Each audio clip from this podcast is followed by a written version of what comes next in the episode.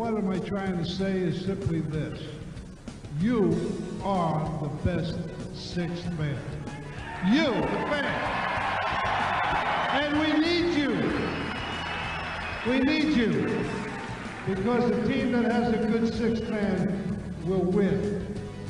And thank you for coming down here and helping us win. Because no matter what I can say, the name of the game is to win, that's what this team is going to do. Thank you very much.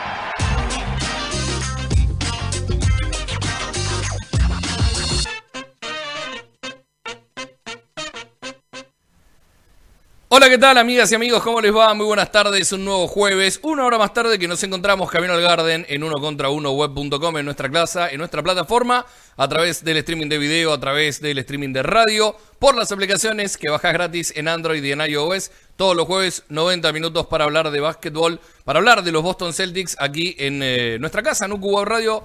Quien les habla y los saluda Leo Margo con la operación de la jefa, Marisol Tupatoco, del Iluminado, la compañía del Iluminado, Alejandro Gaitán, y del señor estornudo, Andrés Villar. Nos estaremos haciendo compañía mutuamente, hablando de, bueno, esta Summer League que nos está trayendo buenos eh, momentos, de, buenos momentos, bueno, nos está trayendo básquetbol a nuestras, a nuestras casas a la espera de la pretemporada oficial de la, de la nueva temporada que tendremos eh, dentro de, de, un par de semanas nada más, más toda la revolución que ha, de, se ha sucedido eh, con respecto a la plantilla. Tenemos una pregunta hablando de eso en redes sociales. Si quieren pueden participar eh, del programa a través del hashtag que está acá arriba, del otro lado, ahí arriba. Eh, Garden. Ahí está, Camino al Garden. Ese es el hashtag y pueden escribirnos, dejarnos un mensaje y jugar con nosotros, como siempre, hablando de, bueno, de este plantel que actualmente tiene 16 jugadores y que vamos a estar desandando y vamos a estar eh, eliminando algunos de ellos como si fuera una secuela del juego del miedo. Ale, Andrés, ¿cómo andan? Buenas tardes, ¿todo bien? Mirá qué iluminación, por favor. Uf. Mirá esa luz. Es la luz al final del túnel. Además, se está poniendo, o sea, está bajando, cada vez voy a estar más iluminado. Bien, Ale, muy bien, muy bien. Eh, me gusta que, te, que, hayas contratado reflectores. La, la, gente debería empezar a acostumbrarse porque este ya es mi nuevo oficial set ya definitivo. Aquí es donde voy a grabar, ya se acabó cambiar el, la parte de atrás. Uh -huh. Entonces tengo, tengo, que buscar cortinas, evidentemente. Igual recuerden que estamos en vivo. Ahora, en este momento, por uno contra uno web.com, estamos en vivo. Si estás viendo esto en YouTube, sí, estamos grabados. Pero si estás por UQ, estamos en vivo. ¿Cómo andas, Andrés? con problemas con el pelo. Me tengo que cortar el pelo, me estoy dando cuenta que tengo cualquier cosa en la ah, cabeza. no, esos son problemas de ah. gente que tiene pelo. Sí, claro, exactamente. La gente que tiene pelo eh, por ahora mantiene este tipo de problemas. Más muy, pero muy indignado, indignado con eh, la NBA. Y a vos te quiero hablar. Uh, sí, ya empezó. A vos, al comisionado. Al pelado. Al señor comisionado. Hablando de gente calva. pelado botón. No, no, no. ¿Cómo puede ser que me pongas un filtro para que no pueda capturar pantalla del Link Pass? ¿Yo qué hago ahora? Pero eso lleva. Eso ya lleva un par de años, ¿no? No, no, no, a partir de este año, me quiero morir. Recién, ya el otro día en la transmisión en vivo quise levantar el, el marcador para que la gente pueda ir viendo el marcador en vivo. Ah, okay. Y el OBS me traía pantalla en negro y dije, debe ser, debo ser yo que soy un ignorante de la tecnología. y no, no, probé, probé, probé de mil formas y no, evidentemente el mismo filtro que había ya el año pasado para hacer print de pantallas y eso desde la, no se podía hacer. Y bueno, a partir de este año le han puesto un filtro para que no puedas capturar pantalla. Así que me liquidaron, no puedo ni siquiera hacer eh, más eh, los videos de, que hacía de resumen ni nada por el estilo. La verdad que es un problema, me, mat me mataron. Con pregunta, pregunta en este caso, eh, ¿probaste con distintos navegadores? Yo sé que esto es camino al Garden y no es camino a la tienda Apple, la tecnología. ni mucho menos, pero claro, camino al geek. Eh, ¿Probaste con otro navegador con que no sea Chrome? Tendré que probar con el Firefox. Buena, buena, buena, yo, buen tip. Yo sé que en, el, en los iPhones desde hace tiempo las aplicaciones iPhone y iPad desde hace tiempo ya no se deja hacer capturas de pantalla ni grabación de video. O sea que intuyo que era el siguiente iluminador de Hamaitán. Era el siguiente paso, que además, ya por, por, ya acabar de hackear la liga, ya hace dos temporadas que uno no puede utilizar un VPN para el League Pass, porque aquí en Canadá está bastante jodido el tema del League Pass. Eh, entonces yo creo que la NBA sí que se está poniendo seria en, en- en ese tema de eh, que si quieres compartir el contenido, pues tienes que trabajártelo mucho, como falta técnica, por ejemplo. Eh, sí, no, esa- tengan cuidado con esa gente que es peligrosísima. Que Me no la me, sensación, me da la no me sensación juntaría que- con ellos. No sé si te parece, eh, Leo, fíjate, lo miralo Ale. Sí. ¿No parece la escena de, de- de Terminator 2 cuando cae la bomba atómica? Completamente. Ahí está, Ale. Fíjate, si te quedas bien cerca y un poco sobre tu izquierda, no molesta. Ahí va. No, no, la izquierda, la izquierda, abuelo, esa es la derecha. Sí, no, pues, podemos mover la cámara, podemos mover la cámara primero. Para no parecer un psicópata. Esto es buenísimo. Eh, igual ya, tenías, me- ya tenías tu propio graph, no sé si lo llegaste a ver, ahora lo vamos a, a colgar en redes sociales con Sí, sí, sí, el iluminado Alejandro Gaitán. Eh, pero Déjame- bueno, Leo, déjame pedir perdón porque Sí. estamos una hora más tarde por mi culpa, hoy, única y exclusivamente. eh, y, y a saber lo que va a pasar a partir de la semana que viene. Pero al final la gente está igual de satisfecha con que, con que estemos aquí. Y, y creo que hemos vuelto a batir récord en YouTube, así que. sí, nos superamos, nos superamos, rompimos el récord personal por poquito, pero lo superamos, sabemos que, que va creciendo, Eh, entendiendo también que ahora que fue volviendo un poco la actividad y que además se movió eh, esta semana, de una semana a la otra, eh, y hay gente que se come la curva y piensa que, por ejemplo, viendo el programa, la repetición ayer, va a encontrarse que nosotros hablamos de Schroeder cuando en realidad el programa fue el jueves pasado, también ganamos. Es una realidad, pero bueno, no, pasó y nos toca hablar esta semana de la llegada del alemán y es la pregunta, en realidad no con su nombre, pero eh, está relacionado porque básicamente con su llegada las confirmaciones de Bruno Fernando, el angoleño, de, de Chris Dunn y de, bueno, lo de Horford obviamente también, eh, Richardson. y, y Richardson, y, en Josh es- y en Richardson, Scanter. eh, y en Scanter, exacto. Con la llegada de, y las confirmaciones de todos estos jugadores, Boston tiene 16 jugadores oficialmente. En realidad son 15 y Jabari Parker, que no tenemos bien en claro. Sabemos que es un contrato que no está restringido, no está mm, eh, oficializado. Pero todo hace creer que Boston hoy tiene una nómina de 16 jugadores. Entonces, la pregunta que nos hacemos es, para que ustedes puedan participar, eh, la pregunta es muy, pero muy, muy simple. ¿Quiénes crees o a quiénes negociarías? ¿Qué buscarías? ¿Y por qué? Siempre la respuesta es, es, eh, Carson Edwards. Es la pregunta que nos hacemos en este momento aquí en el programa y vos tenés que responderla usando el hashtag Camino al Garden, así dentro de un rato lo leemos. Igual ya he visto que hay un montón de respuestas eh, y en donde todos, bueno, van por el mismo lado, pensando que la respuesta anterior fácil era Tristan Thompson y ya no está entre nosotros. Ya en Boston, ¿no? Sigue vivo. Ya no está entre nosotros, lo, lo mató, parece No, que lo ya mandó directamente. entre nosotros, ya no es uno de los nuestros, eso quise decir. En, en realidad te corrijo, Leo. Oficialmente los Celtics tienen 17 jugadores porque está Hauser, que es two-way, y Claro. se cuenta como parte de la plantilla. Hauser que está dando buenos, buenos minutos en la Summer League. Me, me gusta mucho el, el tema de la Summer League, que generalmente hay eh, jugadores jóvenes intentando buscar un spot en el equipo y a día de hoy casi están jugando para ver a quién no van a cortar. Exacto. Porque eh, los jugadores que están intentando conseguir un spot en el equipo ya saben que lo tienen imposible, salvo muchos cambios, que puede ser que pase, pero que lo veo muy complicado. Entonces es más bien, eh, yo creo que Carson Edwards el único que está jugando intentando redimirse a ver si consigue mantener ese spot. Que creo, creo que no se le va a cortar, porque eso sería castigar o penalizar tus, tus, eh, tus libros financieros, pero que es el nombre en el que todos decías, hasta- que lo decías, todos estamos pensando a la hora de hacer un cambio en la plantilla. Sí, eh, qué jugador de Euroliga que sería Carson Edwards, ¿eh? Qué jugador de Euroliga, la verdad. Qué, qué bien que podría andar en un equipo como el Asbel, en alguno de los de, de Rusia que tienen un montón de dinero para ofrecer y demás.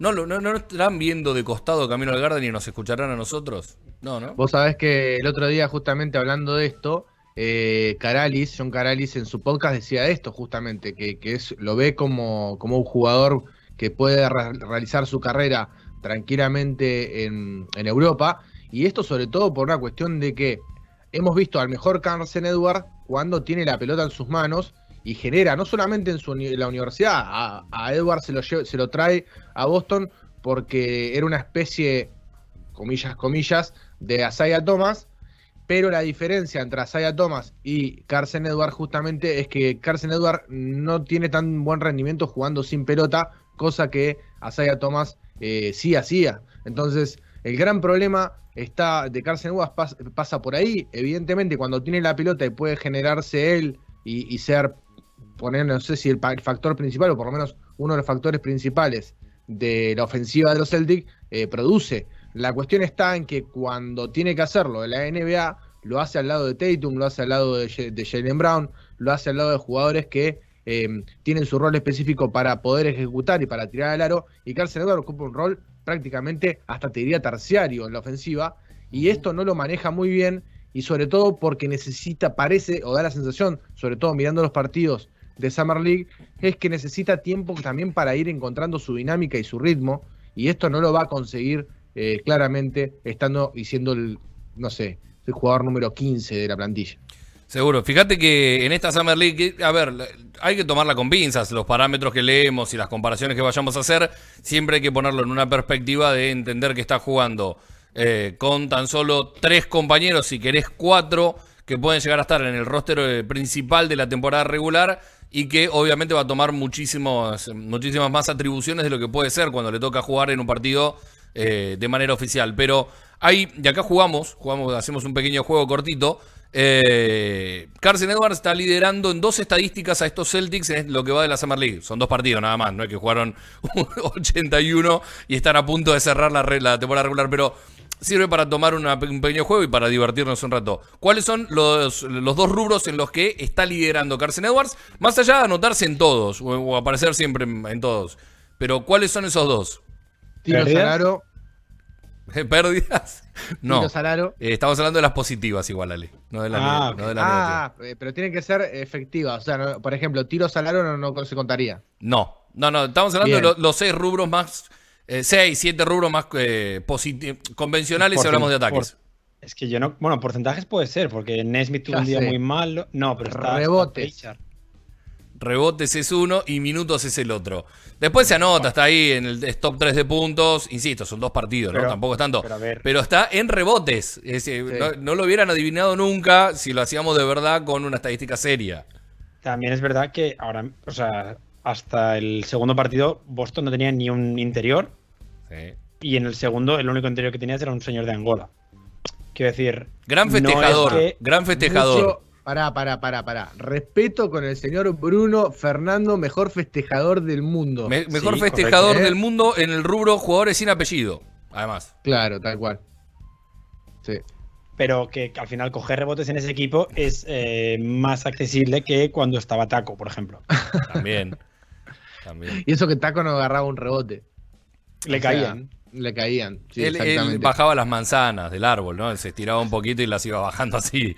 No era tan difícil para él. Pero, pero es cierto que Carson Edwards eh, para nosotros es moneda de cambio porque también entendemos que hay cierta ansiedad, más allá de un análisis serio que podamos hacer, o un análisis, no sé si serio, pero un análisis que podamos hacer, eh, entendemos que eh, ha sido drafteado hace un par de temporadas, no lo vimos crecer demasiado y, la realidad es que tampoco se ha ganado lugar. Y si encima lo pones en perspectiva, lo pones papel sobre papel, hoja sobre hoja, y ves que un tipo como eh, Peyton Pritchard, un año después elegido en el draft, llega y se adueña, comillas, las de la segunda unidad o eh, muestra que puede ser fundamental en una alta rotación y Carson con un año más, no. Medio como que es imposible no meterlo en esa bolsa y decir, bueno, si tenemos que revolear alguno, que sea él. Sí, pero parece que pasa también, em, leíto por lo que decíamos recién del rol de Carson, ¿no? Ese rol anotador que tiene que tener en comparación con Pritchard, que más allá de que lo está haciendo muy bien y está anotando mucho y está siendo completamente efectivo, sobre todo el lanzamiento de tres puntos, el rol es completamente diferente y entonces es quizás más difícil, acá voy a partir una lanza por Edwards, es más difícil ser eh, un revulsivo anotador que quizás un, base, sobre todo con la experiencia que tiene Pritchard, que tiene mucho más experiencia que, Edwards también, hay que decirlo, eh, bueno, evidentemente es más complicado. Y obviamente es un jugador mucho más, no me sale la palabra, quiero usar una palabra que usan los periodistas y no me sale eso porque no soy un periodista como, como, la, como corresponde. Iba a decir unidimensional. Ahí está, esa es la palabra que quería decir. Quizás Carson Edwards es un jugador mucho más unidimensional y en cambio Peyton Pritchard tiene muchas más eh, variantes en su juego y en ese sentido quizás es más fácil aportar desde, otro, desde otros costados. Ale, veo que te invadieron. Eh, ¿estás, ¿Estás bien? Llegó el perro al veterinario y se volvió loco. Ah, muy bien. No podíamos hacer un programa de Camino al Garden sin. eh, ¿Nombre del perro? Sydney, Sydney, como la ciudad. Sydney. No podíamos hacer un programa sin Sydney que de alguna manera o aparece o ladra. Pero siempre de alguna manera en Camino al Garden está. Che, eh, igual para ahora, dejarnos, Excelente. dejarnos en pantalla de vida. Casi no se ve el pobre Sydney con la luz. Fíjate, hay, también. algo, hay algo de Sydney en Carson, ¿eh? Ojo. O al revés. Ojo, ¿eh? sí, mirá, están parecidos, ¿eh? Mi- Misma altura. No, no, sobre, el- sobre el tema Carson, también hay que tener en cuenta que, que Boston en general siempre tiene una tradición de draftear muchos bases. Eh, incluso con Carson llegó Tremont Waters, recordemos que salió peor, pero, pero sí que aceptó un contrato two way. El año pasado fue el caso de Peyton Pritchard, más que desde la última temporada de Zaya Thomas, Sí. siempre hemos tenido un base All-Star en el equipo, incluyendo el año pasado a Jeff Tick, All-Star en su momento con Atlanta. Por lo que es mucho más complicado, yo creo, en la posición de base encontrar eh, cierta estabilidad en un equipo. Eh, sobre todo lo que comentaba Andrés, porque es un, un tipo de jugador que necesita mucho el balón y que seguramente en un Mónaco, en un Unix Kazan, eh, en un Kimki sería mucho mejor o más importante, pero que realmente no. Es que ni siquiera tiene sentido para Maine. Nu- ya no, no tiene sentido que siga jugando en la G-League porque es un nivel que le ha quedado pequeño, pero que no está todavía para disputar minutos en la NBA. El movimiento sensato es buscar un equipo que pueda permitirse cortarle y traspasarlo, pues sacrificando, yo que sé, una segunda ronda o algo. Eh, puede ser, puede ser, pero estamos de acuerdo que es el primer nombre que se nos viene si tenemos que decir, Sí, bueno, ¿a quién, a quién metemos en un traspaso. Ale, vos no. No, o sea. O sea, hay- el primer nombre, el primer nombre en realidad debería ser Schroeder. Para, y, y terminamos de hacer un troleo increíble en una, en una cosa de lo firmamos por dos mangos con 50 y lo, y lo metemos en, eh, en otro equipo por dos picks de primera ronda. Pero no va a Los pasar. Lakers. claro. Y vuelve a los Lakers y nos dan a Horton Tucker. O sea, quiero decir, hay, hay dos variantes. La, la primera es la de eh, la, la navaja de Ocam, que es simplemente coger al jugador más malo de la rotación, Exacto. que es eh, el caso de Carson Edwards. Y la segunda es el, el jugador que eh, salarialmente más te beneficia soltar. Y aquí entra el nombre de Chris Dunn, que, que si tú miras cómo está los, los libros de los Celtics, es la cantidad perfecta para soltar a día de hoy. Y que además la posición de base es la que tenemos, la que tienes más cubierta, la de Gar, por decirlo así. Sería ideal en, en- en esta, en este juego que estamos haciendo con Ale y con Leo. eh, me parece que sería un redondear una, una postemporada perfecta para Brad Stevens. Haber, haberse sacado a Thompson de encima. Eh, después de todas esas eh, flechas que, que marcó Leo eh, la vez pasada en Camino al Garden, eh, sabíamos que toda la gente se lo quería sacar de encima, nosotros también, Brad Stevens también lo hizo efectivo, trajo a Dan, trajo a Bruno Fernando y cerraría el círculo por completo y, y nos pararíamos tipo como el meme ese que hay eh, de que cuando aplauden todos se levantan y aplauden a Brad Stevens. Sí, ahora traspasa a Dan, traspasa a Carson Edwards y ficha a Isaiah Thomas. Y ahí ya Bueno, ahí sería, ahí sería épico. Sería realmente épico. todo. Yo sé vamos. que, eh, no sé si Ale conoce la tradición de, por lo menos de la capital federal argentina. Eh, si eso sucede, yo prometo que me filmo dando una vuelta, aunque sea a- en auto, una vuelta alrededor del obelisco, que es el lugar en donde la gente va a festejar en Buenos Aires. Si pasa, si pasa eso, mejor dicho, ya con la llegada de una potencial llegada de Seiya Thomas, eh, estaría festejando y propongo que elijan ustedes qué hacer. Si se da lo de la salida de Carson, la salida de Chris Dunn y la llegada de Isaiah Thomas en un mismo movimiento, yo voy al obelisco y me filmo dando una vuelta alrededor de él. Gritando, Mira, no- eh, vamos Boston la- de su madre. No, no ahora, porque vamos a utilizar a Dennis Schroeder hasta febrero, pero cuando en febrero Isaiah Thomas todavía sea agente libre y siga jugando en ligas de la cárcel de Sacramento eh, y metiendo 80 puntos por partido, Sí. Ahí-. Ahí cuando Boston traspase a Dennis Schroeder por lo que sea que nos den, un gato o cualquier cosa, ahí es cuando El caballo, Eh, como en en- un caballo, ahí, ahí es cuando podemos ir a por ahí Isaiah Thomas, ya pensando en que vuelve a meter 50 puntos en playoff. Ya juntas a los dos últimos jugadores que metieron 50 en playoff, Tatum y Isaiah, invencibles. Eh, me gusta, me gusta la, la narrativa que propone Sale, creo que es un poco más coherente lo que propone Andrés igual. creo.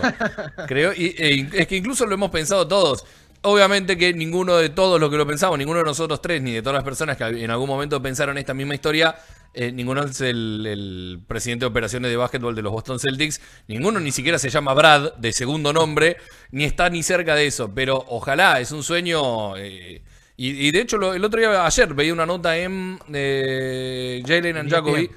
en E ESPN, en donde hablaban con él y él le, le preguntaron puntualmente por los Celtics. Viste que allá no hay demasiada vuelta, no les importa si, hay- si están haciendo lobby, si no están haciendo lobby, si le hacen un favor a un agente, si no le hacen un favor a un agente, van derecho.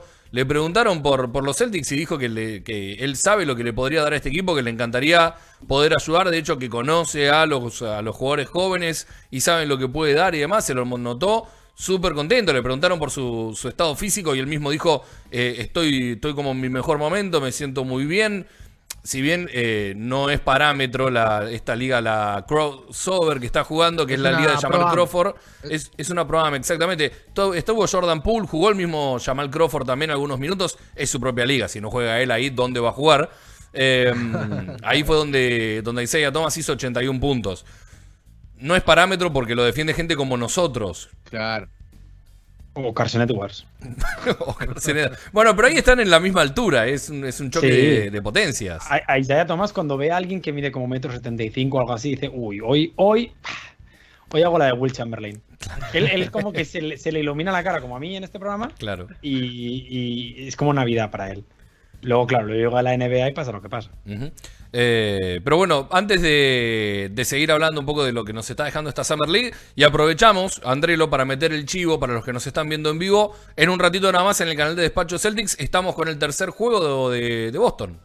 Exacto, vamos a estar con Leo, eh, voy a estar relatando yo, va a estar comentando Leo, vamos a intercambiar, intercambiar roles eh, y estaremos con el, el Orlando Magic Celtic, tercer partido de la Summer League de la Udocaneta invicta, así que si hoy pierde, sabemos quién es el problema. Culpa- sí. Eh, ya saben a quién culpar, arroba Leo Margo, Sí. manden todos los mensajes ahí. Y a, y a Uku Webb también. A Uku Web, culpen a Uku Web, exactamente. Igual no va a salir por Uku, así que no tiene nada que ver. Eh, poco, poco me importaría perder un partido de Summer League, no te voy a mentir. Poco me Vos importaría. porque, vos porque vas a hinchar por vas a hinchar por Orlando porque tenés varios de Michigan ahí, ya, No, está- ya estuvimos ¿cómo voy a- hablando de esto. No, ¿cómo voy a echar por, por Orlando a pesar de que tenemos, metimos como 4 o 5 jugadores? Olvídate. A mí, Eh, a mí hay, una cosa de la Summer League que me encanta y es que eh, Boston puede llegar al que son cuatro partidos de primera ronda, creo, algo así. cinco. Son Eh, cinco. Cua- sí, cuatro más uno, son cuatro que se sabe. Bueno, pues puede llegar invicta al quinto partido. Y, para- y quedarse afuera.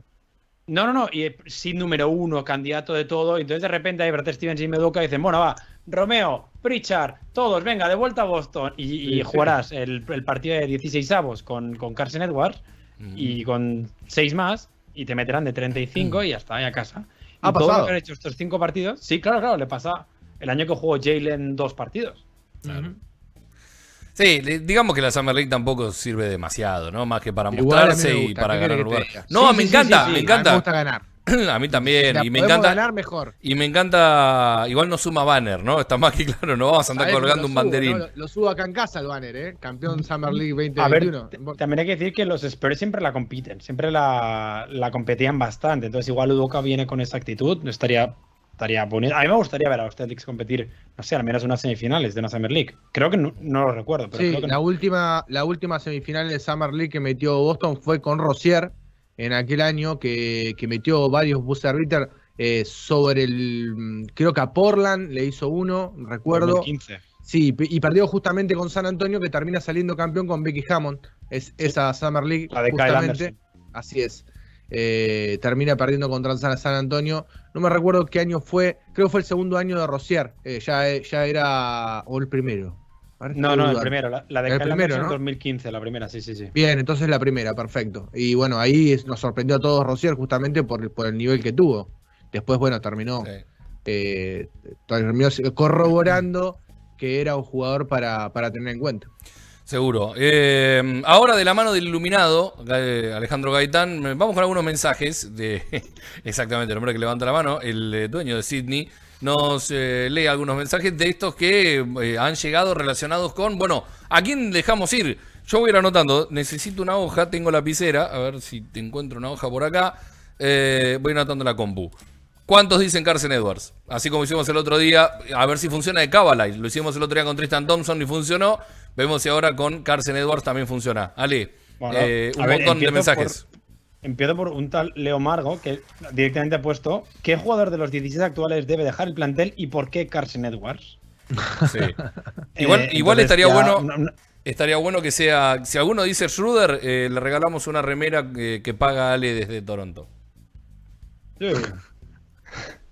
Eh, nos comentan, a ver, el primero Ramiro Sabio, hoy no estaré y lo veré por YouTube, pero hago mi aporte, Carson es historia y me gustaría ver qué se puede conseguir por Dan y Fernando, más picks, probablemente, para darle una vuelta de tuerca al banco. Yo creo que por Chris Dan y por Bruno Fernando podemos conseguir a Tristan Thompson.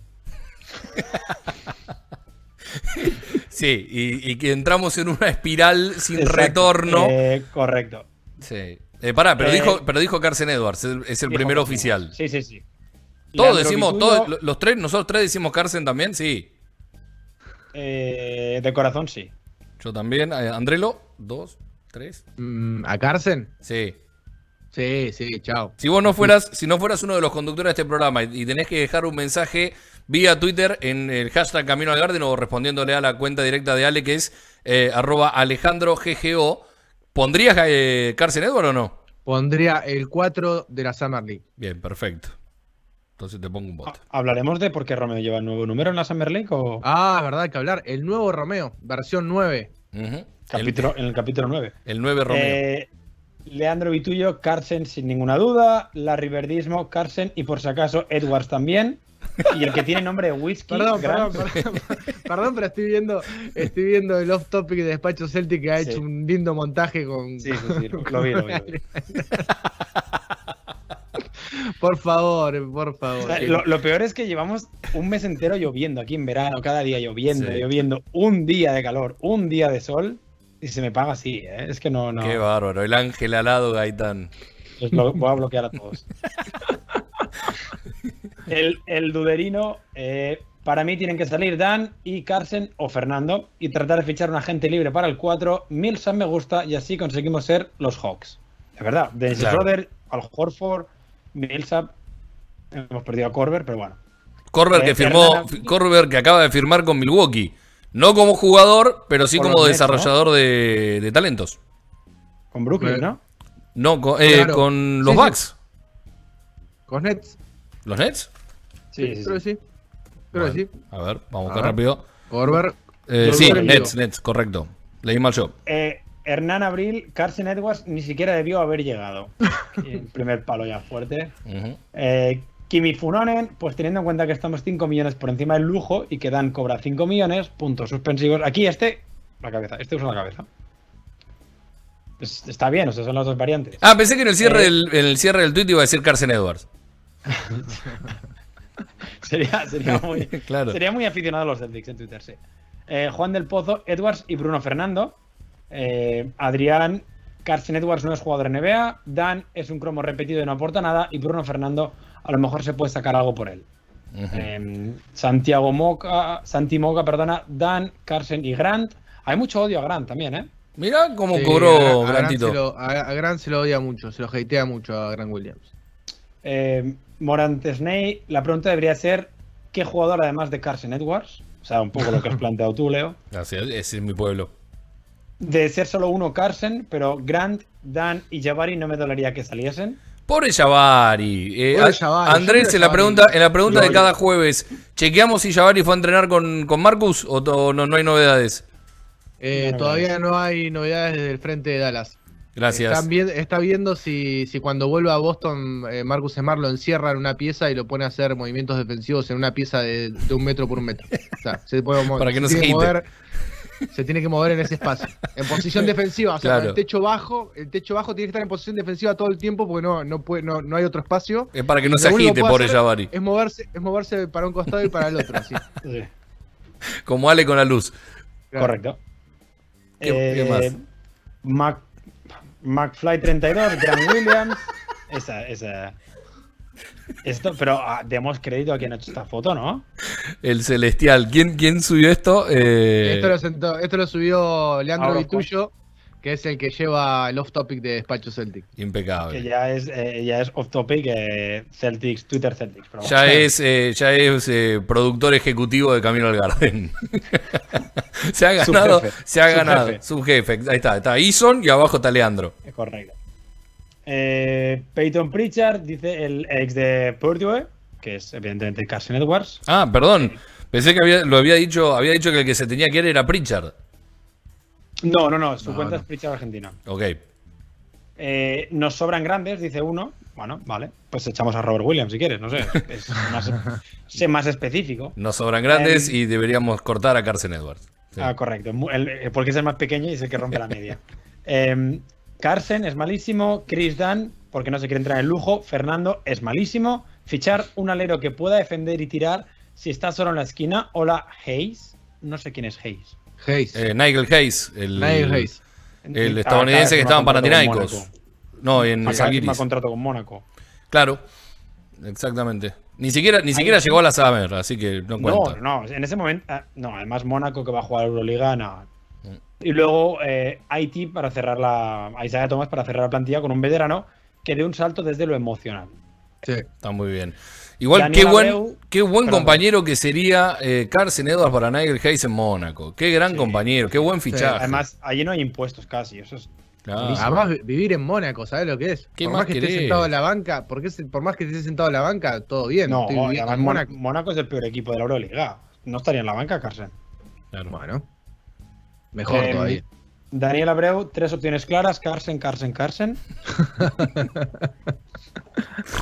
Es impresionante. Creo que, la, creo que la gente quiere echar a Carson Edwards. ¿eh? Santiago, Carson Edwards, Get Out. Cristóbal, Carson Edwards. Geray, Carson Edwards. Matías Gómez, Carson, Bruno y Dan. Marcos Aguirre, obviamente Carson Edwards. Y quizá también Jabari Parker para traer a un 4 suplente tipo Millsap. Sí, El segundo bueno, que convenciona a Millsap. y vamos a hablar de eso de Millsap ya en un tiempo. Eh, y le contestan: Millsap ya es exjugador. Es como traer un gasol.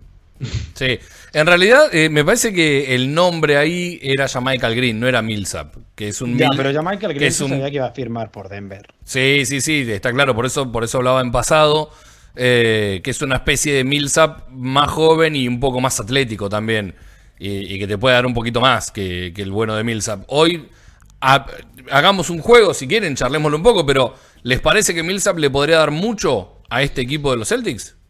Yo creo que en un, en un rol, perdón, Ale, en un rol No, definido, en un rol de pocos minutos, quizás, eh, teniendo en cuenta que ha jugado ya con Al Horford, ha jugado con, con Schroeder, mm, se conocen de mucho tiempo en Atlanta, de haber jugado juntos.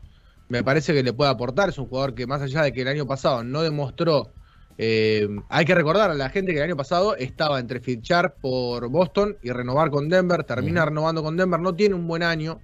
Lamentablemente no tuvo un buen año. Eh, quizás Leo eh, lo tiene más visto porque al seguir a Campaso lo hemos visto mucho más tiempo y no, no ha demostrado mucho. Tuvo, tuvo lesiones también. Sí. Pero bueno, la temporada COVID hay que tomarla muy entre comillas. A mí me parece que es un jugador muy resolutivo, que tiene, que tiene buen tiro de tres. No ha andado bien el año pasado con el tiro de tres, tuvo el 34%, pero siempre ha tirado eh, cerca del 40 o arriba del 40. Es un jugador inteligente. Obviamente, ya está grande, pero para un rol limitado de pocos minutos, eh, me parece que está bien. O sea, te va a dar más de lo que te pueda llegar a dar Bruno Fernando, eso está claro. O un Jabari, incluso un Jabari Parker. Jabari te puede dar Sí. anotación, pero en defensa sabemos que no lo podemos, no podemos jugarlo más de un tiempito porque lo empiezan a atacar. No, Salvo que lo agarre eh, Marcus Smart y lo meta en la habitación a, a poderse defender. Claro. Y, y no solo eso, al final eh, el traer una pieza como Paul Millsap, que las ha visto de todos los colores, puede ayudar a la hora de eh, intentar educar ¿no? a, a- exacto, intentar Claro. educar a Robert Williams, intentar educar los jugadores que tengas, o a, a la hora, yo que sé, de competir en playoff, pues es una voz veterana. Prefiero a un Paul Millsap ah, con cierto salario bajo y con un rol muy marcado que, que traer a un jugador que se piensa aquí que va a ser Michael Jordan, por ejemplo, Dennis Schroeder. Sí, eh, está claro que son distintos puestos y la realidad también es que por el sueldo y por lo que ha firmado, eh, además es un año solo, ¿no? Y, y se ajusta a lo que habíamos veníamos marcando y lo veníamos pidiendo en las últimas semanas de Camino al Garden.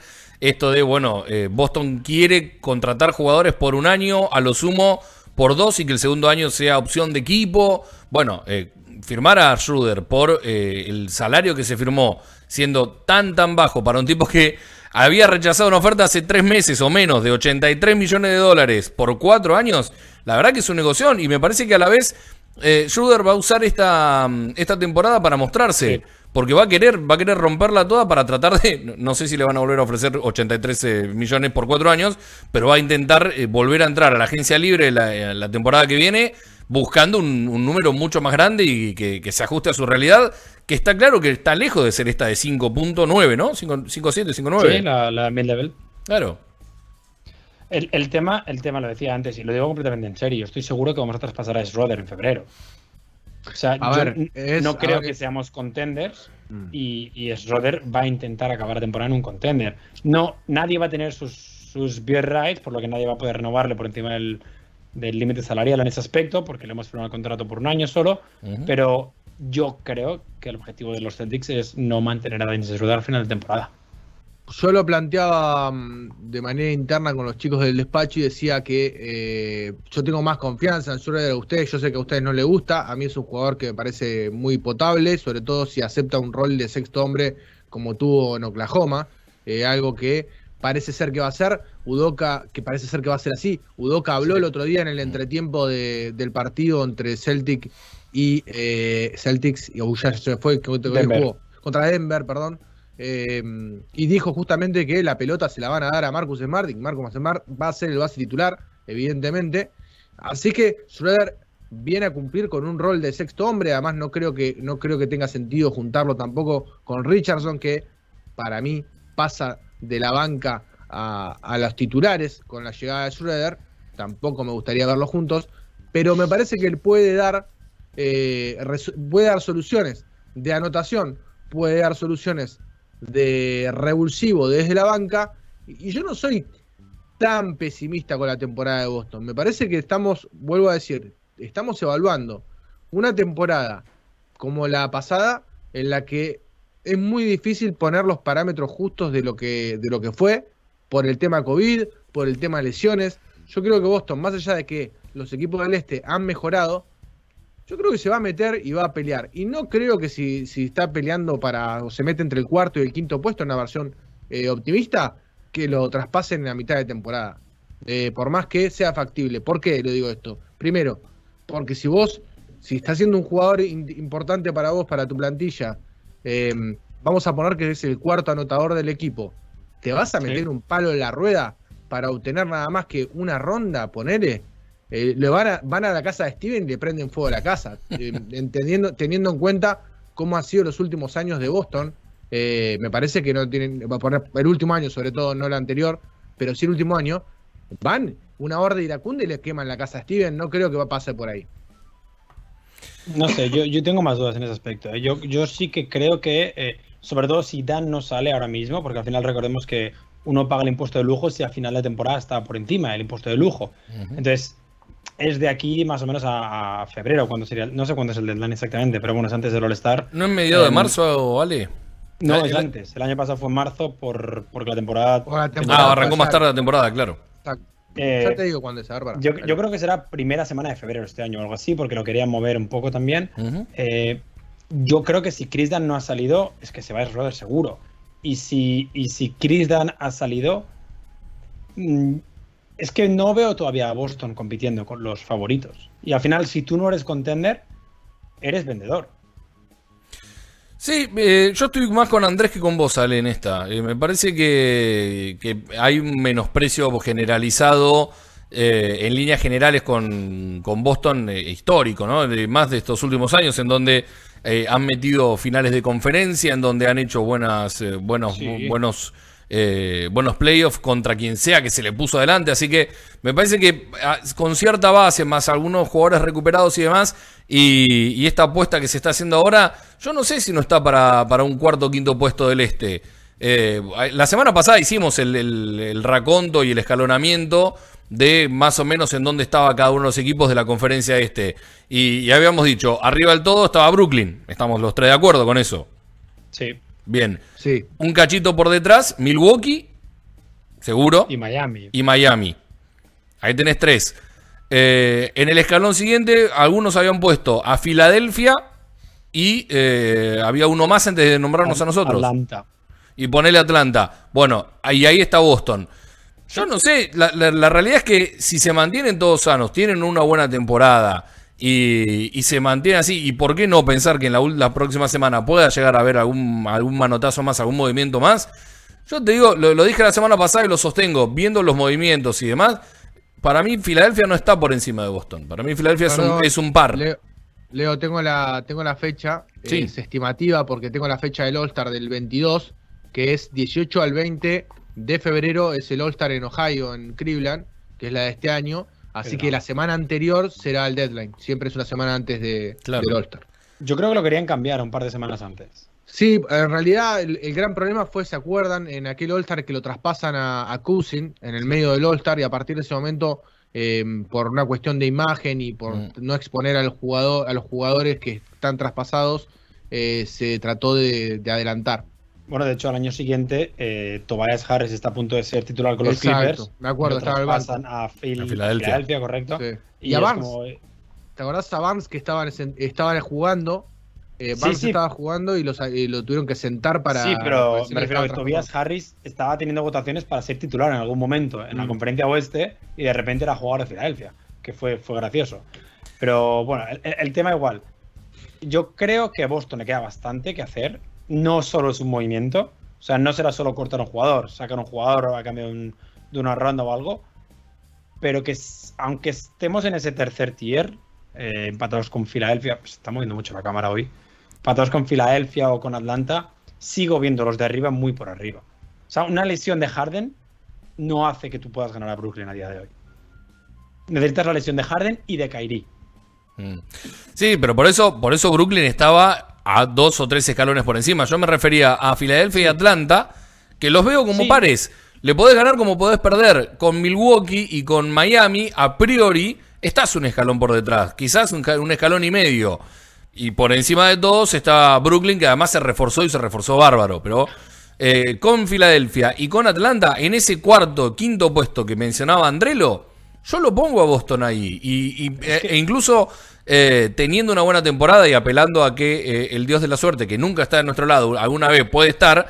Bueno, ¿por qué no pensar en un equipo que, vaya un poco más arriba? Uno no sabe cómo, ojalá se peleen todos los jugadores de Miami entre sí y terminen decimosegundos. Está claro que es un juego, pero eh, a Boston, insisto, con Filadelfia y con Atlanta, yo no los veo tan por detrás. Para mí están a la misma altura. Sí, y tenemos el mejor jugador de los, de los tres equipos. Carson Right. Edwards. Ah. perdón, Bruno perdón. Fernando. Ah, Bruno Fernando. Acá, acá, acá me dicen por cucaracha que eh, dice a vos te gusta Schroeder porque nos destruyó a nosotros. Mentalidad mm, Belichick. No sé, yo lo único que pido es que eh, tenga versión destructiva con el equipo angelino, tipo venganza, venganza alemana. Así Que haga la de Rondo, que haga la de Rondo. Un game winner en el Staples. Exacto, ¿por qué no? Sí, Dejamos todos. eh, no está nada mal. No está nada mal. Eh, acá dice el testigo Geley a través de Twitter con el hashtag Camino al Garden. ¿Le queda una bala en el cartucho a Stevens para traer a Mark Cannon? Metele una patada No. al Carsen, dice después con, también con un hashtag que es un poco más largo. Metele una patada al Carsen, es eh, bastante, bastante largo, pero puede, puede pedir, puede pregnar. Eh, ¿Le queda una bala? ¿Ustedes qué creen? ¿Sí? ¿No? No. Marcanen yo creo que no. Pero, pero si queréis sí que podemos intentar buscar, porque la gente hablaba de ese 4 que nos falta, ¿qué opciones podríamos tener para ese 4? ¿Qué, qué jugadores quedan a día de hoy libres? Que en el caso de liberar, me lo a Chris Dunn y a Carson Edwards, que vuelves a estar, que millón y medio por debajo del límite, eh, podrías firmar por ese mínimo o, algo parecido. Em, no hay muchos, porque el mercado está todo ya vendido, Pero sí que quedan piezas. Y por ejemplo, una interesante es Josh Hart. Mm. El tema es que Hart no creo que, que acepte tan poco. Sí, lo mismo pensaba de Kendrick Nunn, por ejemplo. o de Sí, Malik es verdad. Sí, es verdad, puede ser. O de tendría que, tendrías que tener la, la venia del, del propio jugador, ¿no? Que tenga ganas de venir a, a- a Boston por una cuestión A de. Claro, a competir. O Que decir, no, bueno, no lo ha hecho nunca, seamos sinceros. Josh Hart nunca ha competido al máximo nivel, porque juegan los Lakers primero, los Lakers post-Kobe, mm, y, y, y luego los Pelicans tampoco han estado en una situación competitiva, pese a tener eh, a Zion y a Ingram. Entonces, sí que es cierto que si quiere jugar partidos de playoff eh, con opciones de ganar, tendría que buscar otro proyecto. Igual toca sacrificar cierto dinero. Lo que se puede hacer por Marcanen, Leo, la versión de traer a Marcanen tiene que ver con que eh, Smart no quiera firmar la, eh, la extensión, que le ofrecieron. Y acá podemos hablar también de esto porque no, no hablamos de la, del ofrecimiento de la extensión a Marcus Smart, que me parece a mí, lo digo yo acá, me parece más, me cubro de, me cubro de los insultos por parte de Brad Stevens y después le tiro el fardo a él. Si no agarra, le tiro una oferta que sé que no va a agarrar. Total, yo ya te lo ofrecí. Vos no quisiste agarrar, no es culpa mía. Vos no quisiste renovar con nosotros, yo te lo ofrecí. Entonces la gente no le puede pegar a Brad Stevens porque no le ofreció la renovación. Me parece que pasa por ahí y incluso porque Marcus Smart se ve en ese, en ese acepto la, acepto la renovación eh, con una casa en Washington, ¿no? Entonces entiendo también que eh, pasa por ese lado el tema de no aceptar una renovación que por los números que dicen no está tan mal. Arrancaría No. con 17 millones, ¿sí? Y terminaría en unos 21, que no está mal. Me parece una buena renovación para Marcus Smart. Eh, ojalá que la acepte, pero me parece que si ya no, ya no dio a la veña a esta altura, me parece es porque no la va a aceptar. Tiene, tiene hasta octubre, ¿verdad? Si no voy equivocado para Sí, aceptarla. tiene, tiene hasta octubre, exacto. Él y Robert. Lo que pasa a Robert Williams no se le ha ofrecido, sí a Marcus Smart. Bueno, yo creo, yo creo que la idea es un poquito solucionar qué pasa con, con tu rotación interior antes de firmar a, a Robert Williams también. Ujú. Sí, puede ser. Que le ofrezcan la renovación después de saber exactamente qué jugadores vas a tener, decís. Sí, exacto. Sobre todo en la pintura. Ujú, Claro, pero, ser. pero para eso mismo también el razonamiento podría aplicar tranquilamente con Smart. Ese mismo Bueno, ya, razonamiento, pero- ese- ¿cómo, ¿cómo solucionás la salida hoy en día? ¿Ruder es la, la alternativa? Pues no me digan, no me digan Chris Dunn porque claramente no lo es y el resto No, son, casi están todos muy es. verdes. Pero vos, ¿en qué sentido decís? Cuando se vaya, si se va Marcus Smart. Claro. Porque No, vos lo tenés una temporada se- más. Eh, Esta temporada Smart va a jugar en los Celtics, está claro. Sí, sí, sí, pero entiendo que se buscará un base veterano. En caso de que haya borrasca y no quede nada, eh, se buscará un base veterano que salga, que salga a la agencia libre. Jeff Tick bien. Otra vez. Claro, un Jeff Teague que, que anda bien. Bien. digamos. Claro. Un TIG que es diestro y tenga una mano diestra, porque el que nos mandaron a nosotros era dos brazos zurdos tenía. es increíble. Eh, está bien, está bien, sí, puede ser, puede ser. Igual estábamos hablando de un, de un 4 más que un 3, y, y Hart no es un 4. Bueno, no, es, un- es- es base. Por eso, sí, Josh- es un Josh Hart. 2-3 más que en base, Pero- André Lo. pero es de los mejores reboteadores que hay en la liga, en, en la posición suya. Sí, eso es verdad. Está bien, pero estábamos, estábamos hablando de, de un 4, eh, y sigue siendo una formación chica con él, eh, en el- en el- Es- de, de conseguirlo, ¿no? Está claro. Bueno, sí, pero, pero teniendo en cuenta que tienes a Robert, a Canter, a Grant, a Horford, a Bruno. O sea, la posición de 5, Mm. 4, 5 la tienes cubierta, sobre todo con, con Al y Grant que pueden jugar ahí.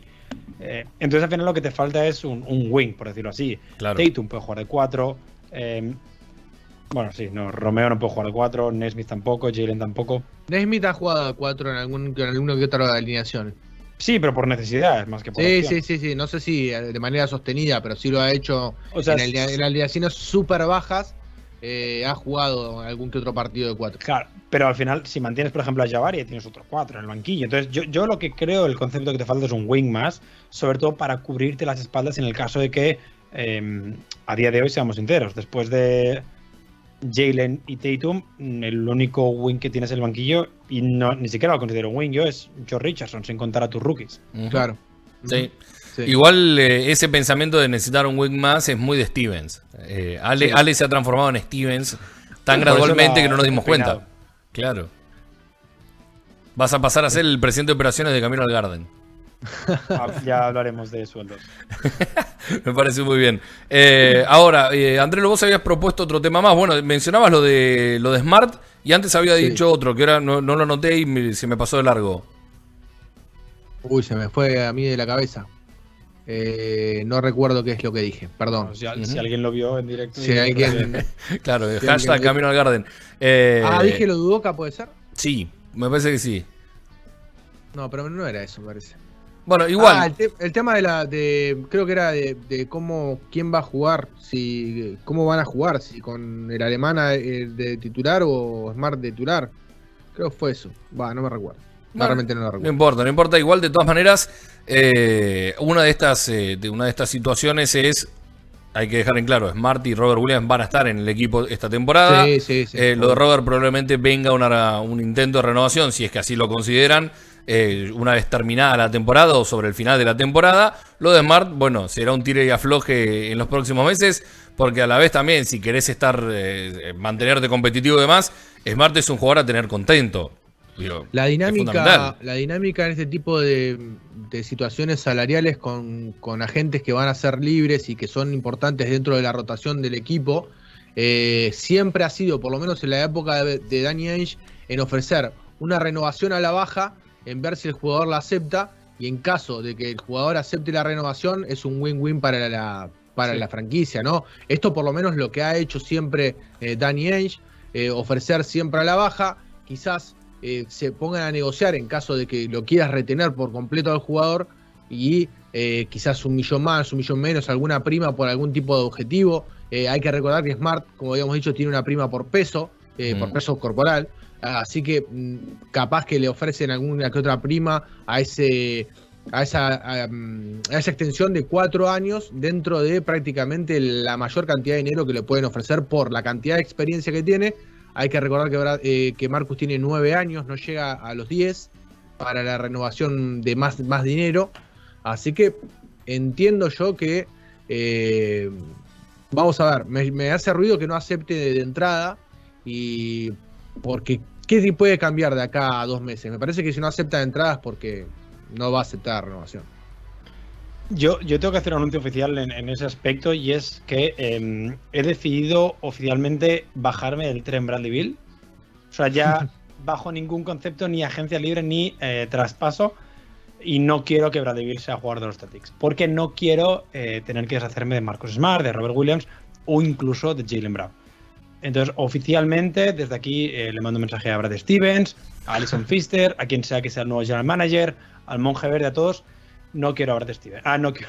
No quiero a Bradley Bill. No quiero a Bradley Bill en el El equipo. acto fallido, el acto fallido. Si, si viene Bradley Bill, no quiero a Brad Stevens. Está bien, Eh, es una autopista, es una autopista, es, es uno, una va de la mano de la otra. Eh, igual tiene cierta, tiene cierta lógica lo que está diciendo Ale, ¿no? No es, no es descabellado. Es, es que somos los Celtics, en el sentido de que toda la vida hemos ganado eh, con, con jugadores tuyos. Al final, no somos los Lakers, que ganas con, con- con tipos que traes en agencia libre, o, que, o con tipos que traes con traspasos de superestrellas, o que piden irse a los Lakers como Karim, o como LeBron, o como Anthony Davis. No, aquí se gana con jugadores que tú drafteaste, y ganar, para mí, ganar con Tatum y con Jalen vale más que ganar con Bradley Bill.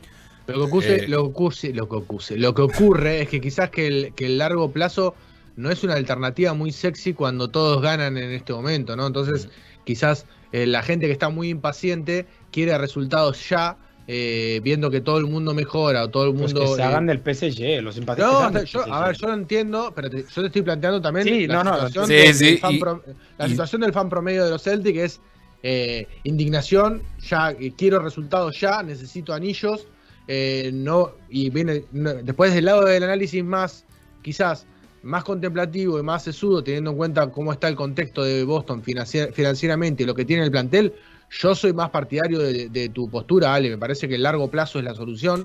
Eh, no digo si es la solución, pero por lo menos la apuesta que yo haría eh, siempre eh, en tratar de desarrollar lo que tengo y como último recurso ir por un jugador que me mueva la vara, porque a mí lo que más me asusta Bradley Bill, ¿sí?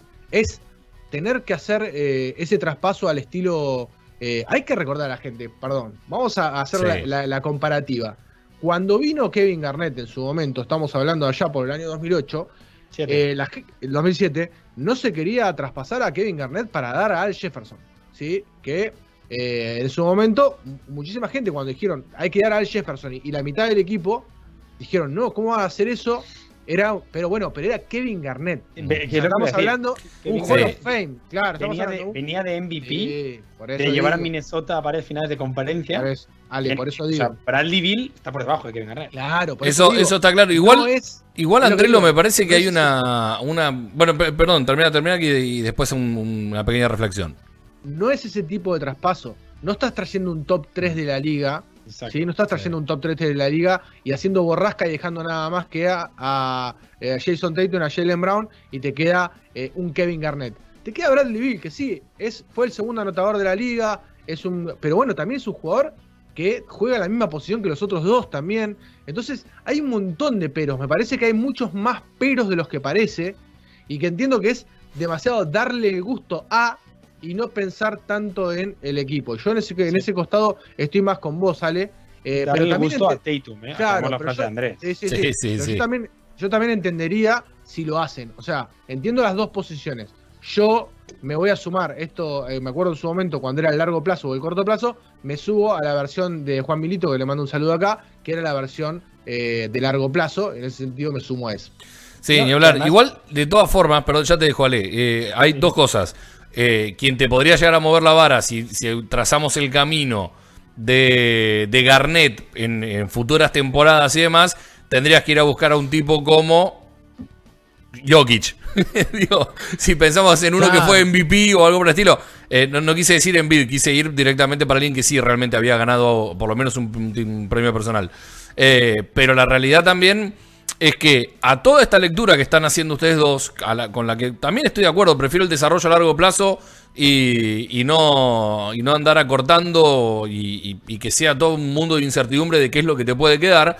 Eh, también la realidad es cómo mantenés contentos, más allá de lo económico por sus contratos, a tus dos figuras. Porque esas dos figuras que vos tenés hoy en día, que son Brown y que son Tatum, son los mismos tipos que después miran, agarran Twitter, agarran Instagram y ven y dicen, Patty Mills firmó los Nets, otro que no viene con nosotros. Eh, un año atrás es Durán no eligió venir acá, o dos años antes es Durán no eligió venir acá y se fue. ¿Por qué no puedo ser yo ese? Ese es el razonamiento que también tenemos que tener en cuenta, porque nosotros como fans o como eh, analistas de toda esta situación, está claro, lo tenemos bien en claro y hasta entendemos un poco el tema de la billetera. Pero el jugador es, eh, tiene una cabeza completamente distinta el jugador quiere ganar. Entonces, ¿cómo lo mantienen contentos? Vale, pero aquí entramos en el siguiente punto, lo que comentaba Andrés. Si desarrollas, o sea, al final, Tatum ya ha liderado a un equipo a unas finales de conferencia. De hecho, a dos, si somos sinceros. Jalen ha jugado tres finales de conferencia. Es el jugador de la NBA. Desde que Jalen está en la liga, es el jugador de la liga que más partidos de finales de conferencia ha jugado. O sea, una vez los agentes libres ya digan, vale, Tatum y Jalen están para competir, tienen a Smart al lado, tienen a Robert Williams al lado. Habrá un momento en que Patty Mills diga, eh, oye, pues creo que los Celtics son el mejor proyecto. Y a la hora de sacrificar dinero, en vez de sacrificar dinero para irse a Brooklyn, lo hará para venirse a Boston. Habrá un momento en el que Boston será ese mercado. A día de hoy no lo somos porque sigue habiendo equipos más contenders que nosotros, y es una evidencia. Pero mañana o pasado, LeBron James ya no será el número uno de la NBA, y Kevin Durant ya no será el número uno de la NBA. Y sí, estarán otros, estará Giannis, estará Luca, pero Tatum estará en esa lucha. Cuando Tatum esté en esa lucha, que creo que le quedan una o dos años, de hecho, creo que ya es top 7 candidato al MVP el año que viene, cuando Tatum esté en esa lucha, es cuando los agentes libres llamarán a Brad Stevens, o llamarán al Monje Verde, o a quien tengan que llamar, incluso al propio Tatum, y le dirán, oye, ¿me hagáis un contrato de veterano el año que viene? Es como, bueno, vale, pues cortamos a Carson Edwards y traemos a, este veterano, a Blake Griffin, a, incluso a los Malik Monk o, o Kendrick Nunn. Ahora hay que entender que para eso tienes que desarrollar a tus jugadores y tienes que conseguir que Tatum se convierta en Tatum máximo nivel, que Jalen se convierta en un All-Star consagrado. Si traes a Bill, no vas a hacer eso. Andrelo. Hay que decir en la, en la, noticia de último momento que Kawhi acaba de renovar por cuatro años y 176 millones de dólares. Eh, voy a ver si, si, le pago un café, pobre, porque no, no, no debe tener ningún tipo de problema para eso. Buena noticia para Schroeder, otro agente libre de año que viene que no estará en el mercado. Sí, eh, se han bajado varios, ¿no? Habría que, habría que hacer un conteo porque muchos de los agentes libres tops que parecían los grandes tiburones, como decíamos, de la agencia libre de la 2022, ya se han bajado. Eh, de memoria me sale Kawhi, de memoria me sale Chris Paul. Stephen Curry. El mismo Durant el mismo Durán. Parece que Kairi y, Harden también se van, van a desaparecer de esa lista. ¿Estamos hablando de jugadores tops? Sí, sí, estoy mirando, estoy mirando. Ahora mismo. Carson Edwards. es la respuesta a todo. Hoy es, ¿qué vamos a hacer, Aramor? Carson Edwards. Viene, viene para cualquier cosa. Eh, los mejores agentes libres, mirando por salario, John Wall, James Harden, Russell Westbrook, Bradley Billy, Kyrie Irving, todos ellos con player option. Y luego ya bajamos a Gary Harris, Aaron Gordon, Zach Lavin, Terry Rozier, eh, Goran Dragic, Denis Schroeder, Ricky Rubio, André Godala, Jonas Valanciunas, o sea, Marcus Smart. La lista no es no, no está llena de MVPs. No, no son. Hall of Famers.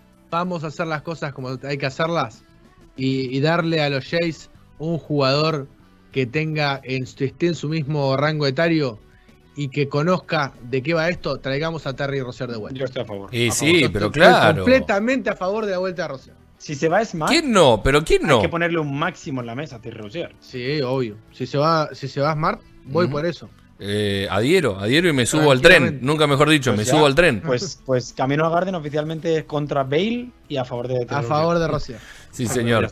Eh, abrazo grande a. Mira, eh, voy a cometer una herejía en este momento, pero como son dos personas que quiero mucho, eh, la- les mandamos un abrazo muy grande a dos Lakers que nos están siguiendo. Una, No. Ale, no, Andrelo tampoco. No. Bueno, me- yo me inmolo por la causa, no hay drama. Eh, uno es María de la Paz, le mandamos un beso muy grande. Y el otro es el querido Fede Toral, que, que nos escribe y dice: Coincido plenamente con la idea de Tatum y Brown y cómo mantenerlos contentos. Podés tener un plan a largo plazo, pero mientras tanto, ¿qué? Los Lakers hacen exactamente lo inverso, arman equipos bomba que pueden explotar en cualquier momento. Esto lo dice un lagunero. Sí, sí. Que, que No, es un poco lo que es- pensamos todos. Es la, es la apuesta. Y es sí. la apuesta. Yo entiendo que María de la Paz está muy enojada en este momento porque perdió a un valor como Schroeder. Yo entiendo que esté dolida por ese sentido. Claro, que esté dolida en ese sentido. Pero bueno, son las cosas, son los gajes del oficio. Y en cuanto a Toral, sabemos que el Lakers se maneja de esa manera y lo puede hacer. ¿Por qué? Por la única razón que tiene a LeBron James y Boston no tiene a LeBron James. Eh, en ese sentido que puede traer figuras del calibre de, de, de Russell Westbrook. También el detalle de que los Lakers están 88 millones por encima del límite salarial. También. Deta- Claro. Detalle, detallito, detallito. Apenas, No apenas un Warriors. detalle. Eh, Sí. Igual el que más el que más está por encima es Golden State, ¿no? Golden, Golden State. Sí. Golden State. Bueno, a ver, es que Curry cobra más que la liga entera, claro. claro. Sí, ni hablar, ni hablar. Y merecido lo tiene. Sí. Sí. Merecido lo tiene. El Eh, pabellón nuevo, el pabellón nuevo es suyo. Eh, completamente. Eh, pero bueno, eh, volviendo a- al tema, creo que Camino al Garden es un eh, cultor y un mentor del, del largoplacismo, ¿no? Sí. Estamos los Sí, tres, sí. estamos los tres en la misma. Y- Eh, y del sentido común. Y del sentido común. por sobre todo, sí, por sobre todo la cosa del sentido común, que no siempre es el mejor de los sentidos, ¿no? no siempre, no siempre. No. Eh, ahora bien, eh, mm, algunos mensajes más. Eh, ¿Cómo no es Camino al Garden? Pregunta acá Rodrax. Eh, ah, no, está haciendo Es el que- chiste con es otra que cosa. Ibai nos está contraprogramando. Ah, sí, está en contra nuestro. Ibai Llanos está emitiendo en directo con un periodista español que el otro día cuando Ibai estaba entrevistando a Messi puso algo así como no entiendo nada, no entiendo nada. Y yo como, bueno.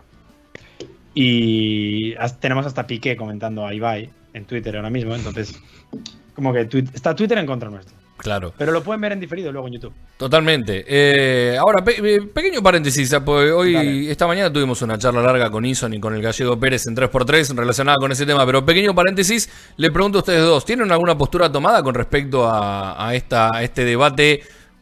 Y acá es donde dejo mi postura bien en claro, completamente innecesario sobre Péguele a Ibai, redes sociales, Twitch, periodismo, que sí, que no es, que esto, que el otro. Yo estoy, yo, yo estoy en contra del periodismo.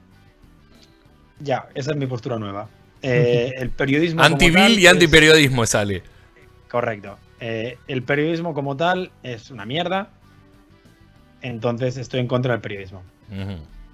Esa es mi nueva postura. Y a favor, a favor de Ibai, siempre. Ibai es espectacular. Está muy bien. Igual que podés eh, extender un poquito más y profundizar por qué el no, periodismo no, es una o sea, mierda o no. No, sí. creo, creo, que, creo que el periodismo en general, en un 90-95%, no ha sabido actualizarse a día de hoy. No ha sabido llegar a, a 2021 como debería. Eh, lo ponías todo el otro día en, en Twitter, creo, Leo, que decía algo así como, no, es que la radio va a morir, que la gente decía, es que Mm. la radio va a morir, es que eh, los periódicos... No, a ver, aquí caemos todos a la vez, pero hay que hacerlo bien. O sea, no puedes intentar hacer una crónica NBA en, en el periódico, porque la crónica NBA en España, por ejemplo, es que es a las 3 de la mañana. Es que lo que pongas en el periódico pasó hace 36 horas. O sea, uno tiene que adaptarse, es solo un ejemplo. Y a día de hoy, por ejemplo, la- no sigo la prensa argentina, pero la prensa española no se ha adaptado y el periodismo deportivo no se ha adaptado. Además, en general, es bastante malo y lameculos. No sé, en Colombia le llaman lambón, no sé cómo se llama en Argentina. Sí, la Mecures. Sí, sí. La Mecures, pues. O sea, un periodismo que es así, deja de ser periodismo y deja de tener un, un acuerdo con la verdad, que al final es el objetivo de, de- de- del periodismo como tal. Lo que estamos ha- haciendo aquí nosotros es entretenimiento, es, es tonterías eh, con una cámara delante. Pero cuando tú tienes un programa de radio y te están pagando mucho dinero, tú tienes un acuerdo con la verdad. Y si no lo haces, o si lo haces muy mal, pues luego no quieres entrevistar a Messi cuando llevas muchos años haciendo la misma mierda. ¿Andrelo? Eh, yo creo que vamos a arrancar por, por lo de Ibai en particular. Me parece que lo ponía hoy en Twitter. Lo que hace Ibai es único, inigualable y solo lo puede hacer él por las facultades que tiene él, él como entertainment, eh, figura pública y, manejador de eh, códigos que ninguno, ni yo, ni vos, ni, ni Ale eh, entiende, ni maneja, ni puede controlar. Incluso no lo pueden hacer algunos streamers ni incluso no lo, lo van a poder hacer eh, periodistas ayornados o no. Me parece que hay que agarrar a Ibai y decir, bueno, lo que hace Ibai es una cosa que nadie puede igualar a ese nivel de efectividad o de masividad o de, de calidad, si querés eh, decirlo. Eh, me parece que hay, que hay que correrlo a un costado ¿sí? Del análisis. No podés eh, tratar de hacer comparativas con Ibai. eh, me parece que en ese sentido no se, no se puede hacer. Después, en la cuestión de lo del periodismo, me parece que hay periodistas que hacen bien su laburo, como streamers que hacen bien su laburo, streamers que hacen mal su laburo y periodistas que hacen mal su laburo. Lo que ocurre, lo que ocurre que, eh, sobre todo el periodismo deportivo, lamentablemente está muy eh, identificado con el periodismo de fútbol. Y lamentablemente el periodismo de fútbol, en, en cierto aspecto, termina eh, siendo contraproducente contra, la, contra el gremio en general. Entonces, ocupando sobre todo posiciones en canales con muchísima llegada y muchísima masividad, y termina haciendo papelones como los que vimos en la última Copa América, eh, y lo cual la gente en las redes sociales se hizo eco continuo. Entonces, me parece que esto, nadie tiene la verdad. Me parece que hoy te lo decía por la mañana y en el mensaje que te mandé. eh, no hay determinante, no hay determinismo, no se puede ser determinante. El periodismo no murió para nada. El periodismo se transforma, los medios se transforman, las formas de comunicar se transforman, pero no quiere decir que, que esté muerta la radio ni que esté muerta la televisión. Todo lo contrario, la gente sigue subiéndose al auto y escuchando radio, sigue yendo a laburar y escuchando radio. eh, y si le gusta el contenido y sobre todo esto, y yo soy un, un ferviente, em, eh, podríamos decir... ¿Defensor? Y no me sale la palabra. ¿Cómo? ¿Defensor? defensor de que si el contenido es bueno, vas a buscar eh, la hora, el momento y el lugar para escucharlo.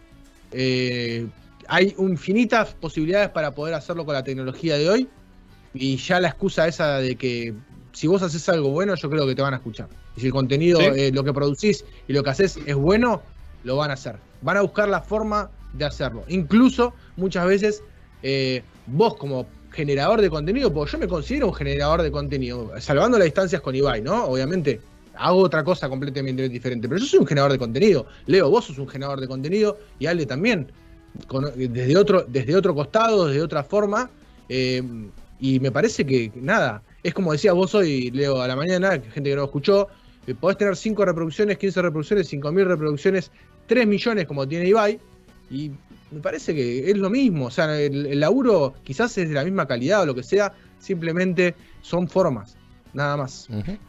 Eh, igual no, no entendí algo de lo que dijo Ale y me parece pertinente preguntar, preguntárselo porque me parece que está bueno poder charlar más allá que esto es Camino al Garden y ya volveremos a hablar de, de los Celtics y demás. Vos decías esto de eh, que muchos de lo que están haciendo allí no es periodismo. ¿A qué te referías? ¿O nosotros? ¿O, o el mismo Ibai? O, o a quién te referías? O, O sea- ¿Hacia aquí estaba apuntado, mejor dicho? No, está, está apuntado hacia el periodismo deportivo. O sea, quiero decir que Ibai no hace periodismo, pero eso lo tenemos claro. Y, Sí. y cuando nosotros abrimos el Twitch de Ibai, nosotros vamos ya con, con el conocimiento de que no vamos a ver a, a entrevistando a Messi preguntándole por la táctica del PSG y si cree que va a jugar de enganche de 10 o si cree que Di María debería jugar más abierto o más cerrado. No. Cuando uno abre el Twitch para ver a Ibai con Messi, quiere saber qué pasó en la cena.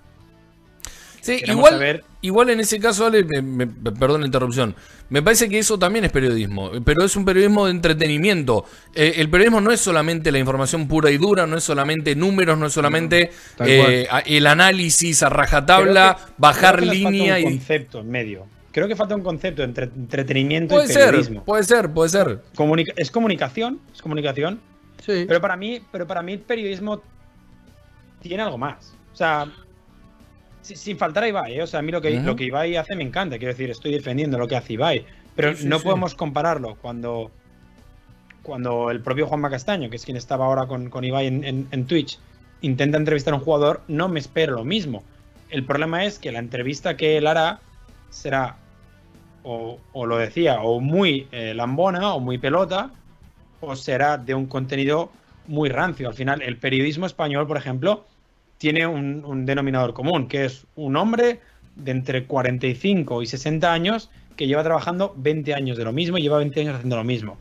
Y, y- y es lo que digo, el periodismo español, por ejemplo, en general no se ha acostumbrado, no se ha adaptado a los medios de comunicación. Luego tienes a gente como Miguel Quintana, que, que es un referente, pero que no está en los medios convencionales. Si tú entiendes todavía periodismo como medio convencional, el periodismo es una mierda. Si La tú entiendes pregunta- periodismo como Ibai, el periodismo ha encontrado su, manera de sobrevivir. La pregunta que yo te digo es que, y acá es donde yo disiento con, con vos, eh, Ale, me parece que mm, esas personas que vos decís que hace 20 o 30 años o 40 años estaban laburando en, en- no necesitan, no necesitan, no necesitan, porque tienen esos tipos, como decía hoy una mañana alguien, ese tipo va, se abre un Twitter y tiene 40.000 seguidores de entrada, de base, simplemente porque lo ven todos los días en la tele.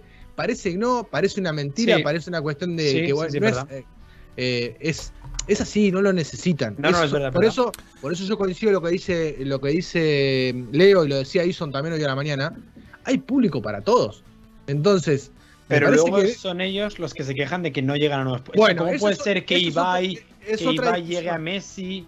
Es otra Pues discusión. porque igual Messi. Cuando, cuando no decís tiene. ellos, estás hablando del periodismo grande, no de nosotros. Nosotros no nos quejamos Sí, de sí, eso. claro, claro, claro. A a mí, todos los públicos. a mí es lo que claro. más, la, la llorisca esa me Sí. molesta. Incluso eh, hoy veía Pero- a un periodista español de básquet eh, muy conocido, eh, con mucha falsa molestia, modestia, eh, poniendo una cosa en Twitter. Y me parece que, a ver, no es necesario. No es necesario. Sí, no es necesario. No, eh, igual. Y en muchos casos, si nos ponemos a pensar, eh, eh, está eso también de ellos mismos, quienes se están quejando, muchos de los que se quejan, son los que le pudieron, pudieron acceder a entrevistas que los comunes, de, de- de los umpalumpa del periodismo, como me gusta decir a mí, que, o de los medios que somos nosotros, los que no somos conocidos, que nos rompemos el lomo laburando, que le metemos 20 de 24 horas a veces a, a generar contenido, a crear cosas y demás, no tenemos la chance, o no teníamos, yo por suerte laburamos y tenemos eh, este medio que nos ha dado la posibilidad de hablar con, hasta con Pablo Lazo, el año pasado le hicimos una entrevista a Pablo Lazo en The Basketball Place, y, y del, del básquetbol argentino pasaron casi todos, porque pasó Luis Escola, porque pasó, nos falta Manu Ginóbili, y Germán, que Walter no quiere hablar con nadie, así que está, está difícil, y alguno más, pero después de la generación dorada pasaron casi todos por acá. Tengo la suerte, tuvimos la suerte de en distintos programas, y en varios de ellos, incluso de algunos de los nombres repetidos, han pasado y seguirán pasando, pero hasta hace un tiempo veíamos desfilar a, y, laburando, yo laburé muchos años también cuando, cuando vivía en Bahía Blanca, eh, como corresponsal de, medios eh, y, y relacionado con el fútbol y demás, y vos veías pasar a, a los Ortega, a los Palermo, a los Barros Esqueloto, a los Aymar y demás, y no tenías chance de hacer la entrevista. Y los que hoy se están quejando sí tenían chance. Entonces, es un poco hasta pisotear su propio pasado y es como me gusta y nos gusta decir a nosotros acá en la Argentina, para que quede bien en claro, es cagarse en el prójimo.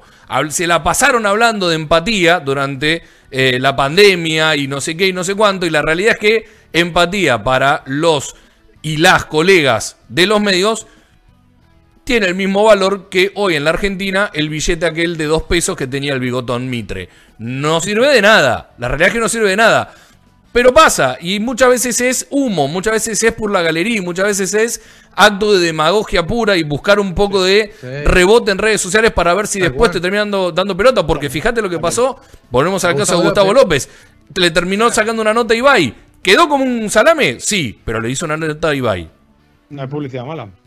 No, no, Eh, no estoy de acuerdo. No estoy- eh, entiendo que hay una corriente muy grande con eso y es, eh, No, no, no, no, importa no, que hablen de vos, no importa que hablen de vos, lo importante es que hablen, ese es Que el hablen, razonamiento. Me parece el peor justificativo del universo, es como el que no, dice, no hay que mirar, hay que ir para adelante, no hay que mirar para los costados, uno tiene que hacer solamente su camino. No, porque si vos vas por tu camino cagándote en tus co- colegas, la verdad que yo prefiero no hacerlo. Entonces, si no estoy de acuerdo, ¿por qué voy a decir, no, sí, la verdad, Carlos, tenés razón en esto? No, maestro, no, la verdad que no. Por eso, Carson Edwards se tiene que ir. Totalmente, totalmente. Y para cerrar, entrevista de Carson Edwards con Ibai. vamos a pedir, vamos a pedir ya, iniciamos una movida. Carsen, hashtag Carsen con Ibai. Carson con Ibai. Carsen con Ibai. Eh, pero negra para Carson. eh, antes de, de cerrar este programa, nos quedan unos eh, 10, 11 minutos. Y recordando que en media hora nada más vamos al canal de YouTube de Despacho Celtics con Andrelo para hacer Boston Orlando por la Summer League. Eh, Ale, vos nos mandabas recién un, por privado un material de. Bueno, empecemos a zanjar esta, esta grieta grande que hay con respecto al negro alemán, con respecto a eh, Dennis Ruder y el amor por los Celtics. Todo tuyo, está todo el material preparado. Eh, el el- el vídeo, que es de contenido explícito, es, eh, es un vídeo de eh, el nuevo jugador estrella de los Celtics, Dennis Schroeder, candidato a Hall of Famer y a acabar con el número que quiera colgado en el TD Garden. Abrazándose de mala manera con un, eh, un jugador que creo que jugó algún partido con Boston, eh, no recuerdo exactamente, un jugador australiano, eh, un tal Kyrie Irving. Ah, mira. No sé si no sé si lo recuerdan, no sé si la- nuestros oyentes acordarán de un Kyrie Irving. no, yo hasta no Julius. Irving llegué, pero Kyrie no. No me- creo- está- que se no escriben sé, distinto está incluso. en algún equipo de Nueva York ahora, no sé. Bueno, que tuvieran sus más y sus menos. entonces, todo lo que sea A ver. estar en contra de, de Kyrie. Uh, se, se picó, se picó. Se picó una cebolla. Técnico para los dos. Y, cebolla. claro. si te pones a, a fijar en ese cuadro de entrada, está todo mal. Los Lakers, eh, Kyrie, la La, camiseta, la cancha, la cancha esa que es un espanto. la cancha La, esa. camiseta, la sí. camiseta, vale, la cancha no está mal, pero la camiseta esa de, de Nets es un espanto, sí. Eh, ya se habían picado, incluso hay un video de, de Schroeder diciendo que después de esta, de esto que pasó, que se, que, que se pelearon, eh, eh, comprando zapatillas en un local y agarrando las zapatillas de Kyrie diciendo no me voy a poner más este- estas, estas zapatillas que usa, porque usaba justamente las de. Ujú. Así que bancamos. Sí, sí, no, cualquier jugador. Al final, recordemos, el año pasado empezamos a bancar a Evan Fournier cuando casi se pega con, con Kevin Durant. O sea, Mm, somos, somos gente muy simple aquí. No, no tenemos una carrera en la NASA. eh. si te pegas con un jugador que nos cae mal, somos. El, el- el enemigo de mi enemigo es mi mejor amigo. Entonces, después de este video, eh, Sí. a, a muerte con Dennis Schroeder hasta que lo traspasemos. Y más, y más si tenemos en cuenta, más si tenemos en cuenta que ahora va a jugar para nosotros. porque, porque si no Sí. parece que sigue siendo un enemigo y va a jugar con una camiseta gris eh, o la bandera blanca del Comité Olímpico Ruso, que no era Rusia. Eh, bueno, Rusia que no es Rusia, exacto. claro. ¿Qué pasó? Ahí está. Ah, algunos, algunos comentarios, ¿no? De, Increíble, abajo. acá eh, Sí, la sí, jefa ¿no? me está queriendo decir algo y no entiendo qué. ¿Yo? Ah, el texto, el texto, el texto. Eh, Ah. Está bien, está bien, está bien. Si los Celtics necesitan una razón para amar a Dennis Schroeder o la firma de Dennis Schroeder, eh, está, está claro, ¿no? Es el odio este eh, hacia el 11 de Brooklyn. Ahí está, perfecto. Ahora sí. Bueno, eh, vamos llegando al final de esta edición de Camino al Garden, que en el medio tuvo un análisis eh, sesudo del periodismo y, el no periodismo. eh, en, redes sociales. Algún día vamos a hacer un, un falso. Va a ser camino al sillón. Le vamos a poner, vamos a tachar arriba a Garden, ponemos camino al sillón. Y van a ser dos horas de desvaríos y, e iremos invitando gente. Más que esto. Digo, dos horas de desvaríos más que esto. Y, e iremos charlando de cualquier otro tipo de, de verdura que vaya, que haya que vender. Eh, pronóstico para el partido dentro de un rato. Recordando que este programa lo pueden ver cuando quieran en YouTube y probablemente este pronóstico se van a reír de nosotros cuando lo escuchen. Con- ¿Contra quién jugamos? Con Orlando contra Magic. Orlando, contra el Es equipo que- de Sachs. O sea, de yo Jalen Sachs. la Summer League la he visto, pero eh, siempre bajo la, eh, la premisa de sentarme en el sofá, encender la tele y ver qué está pasando. O sea, no, no llego preparado sabiendo contra quién jugamos, con, con qué racha viene. ¿Cómo, ¿Cómo llega Orlando? ¿Ha ganado los dos primeros? ¿Ha perdido? Uno y uno. Bien. Estaba, estaba buscando eso justamente. Uno y uno. Estaba uno y uno. Team standings, ok, y uno y uno, vale. Igual vale. tiene, tiene un lindo equipo, ¿no? Está Jalen Sachs, está Archie Hampton, está eh, Wagner, está también. Tu amigo Brasdeikis. Brasdiskis también, exactamente. Cole Anthony. Eh, mm, sí, tiene Cole una, Anthony. tiene una buena, un buen perímetro este Sí. equipo de Summer League de Orlando. Eh, después los internos son todos chicos y, y que Sí. han ido cambiando de lugar. Eh, Giannis Tima, el mismo. Tatiske, Tiske Teski. y Midgard. Y, qué buen nombre este, Midgard. Es verdad, Oh. no, no, tiene, tiene buen equipo. Asbjorn Mirá- mirá- Midgard. mirá ¿De dónde es? As, Asbjorn Midgard. Va, As- este, este es Bjorn, noruego o Bjorn. algo así. Es como Bjorn Borg. Asbjorn Claro. Midgard. Es un jugador de nació, bla, bla, bla. ¿Dónde- pero ¿dónde nació, maestro? Decime en dónde nació. Ah, en el Gran Cañón. Nada. Yo pensé que iba a No, decir. parece- no, parece nació en Plutón. Claro, iba a decir, Claro. nació, nació en Venus. En. Y nada, no, el chabón. en un- fiordo, Eh, no, pues gan- ganamos de 14 hoy. Ah, no, no es, es danés, es danés, es danés. Ah. Ah. Ahí está, es danés. El gran- nació en el Gran Cañón de, de Dinamarca. Claro, es danés y tiene 23 años. Mide 7 pies, 2 metros 13. Lo que veo es que 7-1, tienen 30 ¿eh? jugadores ellos. Ellos tienen un montón de 7-1. jugadores. Ujú. Sí, dice Está- 7-1, un poquito más alto de 2-13. Bueno, Sí, no, no, yo me mantengo, me mantengo. Creo que Boston va a ganar de 12 hoy. Con eh, 34 de Nesmith. Se supera. muy bien. Me gusta ese optimismo. Eh, el, el sindicato del enano, que es la Summer League de los Celtics. Eh, Andrelo, ¿tu pronóstico? No, yo no quiero, no quiero quemar eh, el resultado, de- pero después del tweet que salió de la mañana diciendo que, que los, los porcentajes que tenía eh, Aaron Nismith y, y el bueno de Peyton Pritchard, ya está, lo- lo- los liquidaron, los liquidaron, que estaban, iban tan pero tan bien, me parece que, que lo liquidaron con, con, ese, con eso. Antes que nada, eh, a Paz Fatori que no se enoje. No, Son no. los Lakers, son dijo- los Lakers, pero sos, sos mi uno, tranquila, tranquila, sos mi uno, yo te banco. Bien, bien hecha y bien calmada las aguas, Andrelo. Eh, Sí, Paz que decía, es un amigo interno, Juder, a ver si lo pueden entender de una vez. Bueno, sí. Este, funciona de esa manera. Eh, y el abrazo grande a Edu Villani, que nos está siguiendo desde San Miguel del Monte. Siempre aprendido, sé que se prende muy seguido a las eh, transmisiones del despacho aquí en Camino al Garden. Si no nos está viendo en vivo por UCU, nos ve después en la retransmisión en el canal de YouTube. Como pueden hacer ustedes si se engancharon tarde o si perdieron alguna parte, pueden, eh, pueden verlo dentro de un ratito, ya va a estar subido. Buscan UCU Web Radio o directamente Camino al Garden y allí estará la repetición de este programa. Y nosotros volveremos en vivo el jueves que viene en eh, horario a confirmar. Dependemos de, del De nuevo trabajo de De nuestro Gaitán, community manager, Ale. Gaitán, que dejará de ser el cafetero, el iluminado cafetero para ser próximamente el community manager.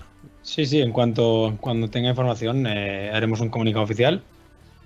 Porque, a saber. Claro, la gente, la gente así lo necesita, ¿no? Está más Sí, que sí, claro. sí, no, no, no, no, la gente, yo sé que están Sí. pendientes todos. Los, ¿cuánto, ¿Que hay 15.000 hoy viendo en directo? Eh, 15.002. 15.000. no. Dos. Pero Sí. dos de los Lakers no los cuento.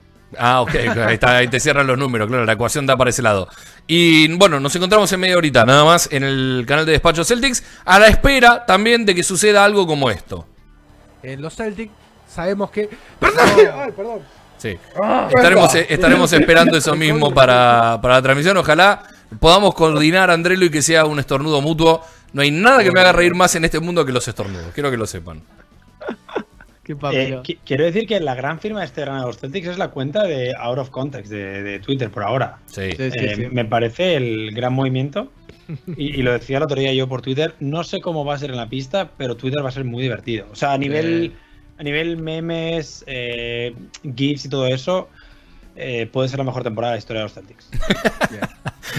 Perfecto. Y estaremos Siempre pendientes. molar antes que ganar. siempre sí. Molar antes que ganar. Y vamos a inaugurar una sección ya cuando arranque la temporada oficial de eh, memes de la semana en Camino al Garden y estaremos repasándolos.